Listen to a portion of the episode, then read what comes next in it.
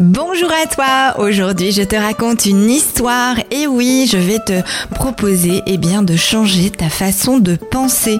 C'est plus facile de voir le verre à moitié vide que le verre à moitié plein, eh bien oui, et donc comment faire pour faire en sorte qu'on puisse se concentrer sur les choses positives de la vie? Et il y en a des tonnes et des tonnes et des tonnes. Je te propose donc de prendre conscience de toutes les belles choses qui existent autour de toi et sur lesquelles il faut que tu portes une attention particulière. À tout de suite. Manage ton cœur ou l'art d'oser être au quotidien. Je m'appelle Florence Benez et je te propose lors de cette émission de t'apprendre à manager ton cœur. Être à l'écoute de son cœur dans sa vie, dans ses choix, c'est beau mais est-ce possible? Lors de mes émissions, tu apprendras notamment à manager ton cœur tous les jours via des astuces, via des conseils, via des interviews que je vais faire auprès de gens experts. Alors viens me retrouver chaque semaine pour avoir ton conseil de la semaine et faire en sorte que tu puisses être connecté à qui tu es vraiment et laisser ton cœur être au centre de ta vie pour une expérience plus épanouie.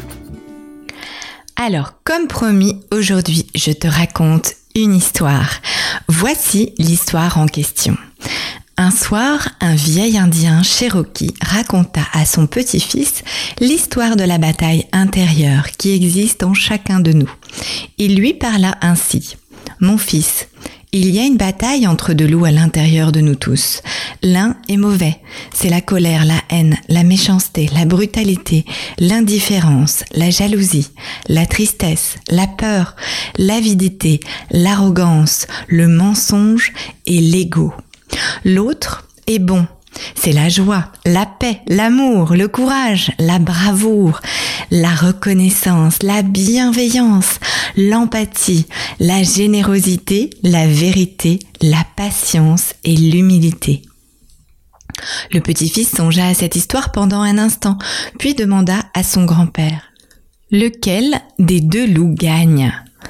Le vieux Cherokee répondit simplement Celui que tu choisis de nourrir. Alors pourquoi cette histoire? Pourquoi cette histoire nous parle finalement à nous tous?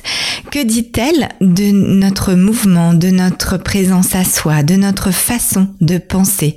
Et qu'enseigne-t-elle euh, dans notre époque si précieuse à l'heure actuelle et dans tout ce que l'on peut vivre à l'heure actuelle? Votre pensée, votre esprit, c'est comme un, verre qui est vide. Et comme je vous l'ai déjà expliqué sur d'autres chroniques, la façon de penser, le fait qu'on puisse euh, avoir un mode automatique, eh bien fait que on va plus facilement vers des choses effectivement négatives. C'est plus facile de voir le verre à moitié vide que le verre à moitié plein. Et pourtant, ça se travaille. Donc la façon que vous allez nourrir votre cerveau, vos pensées, vont faire en sorte que vous allez petit à petit changer, changer tout cela. Et donc ça veut dire quoi concrètement? Eh bien ça veut dire de peut-être arrêter d'écouter les mauvaises nouvelles, d'arrêter euh, de se concentrer sur ce qui ne va pas et de contraire valoriser au quotidien toutes les belles choses qui se passent, toutes les belles euh, façons gentilles que vous avez de mettre en place vos projets, votre travail, votre communication avec votre entourage.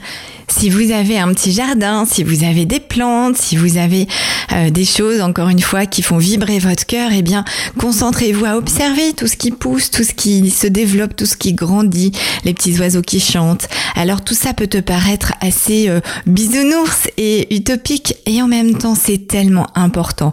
Plus tu vas te concentrer sur les choses positives qui t'arrivent au jour le jour, sur les choses qui fonctionnent, sur les belles réussites que tu as mis en place, les succès que tu as eu dans ta journée et plus tu vas modifier ta façon de penser et nourrir ton bon loup.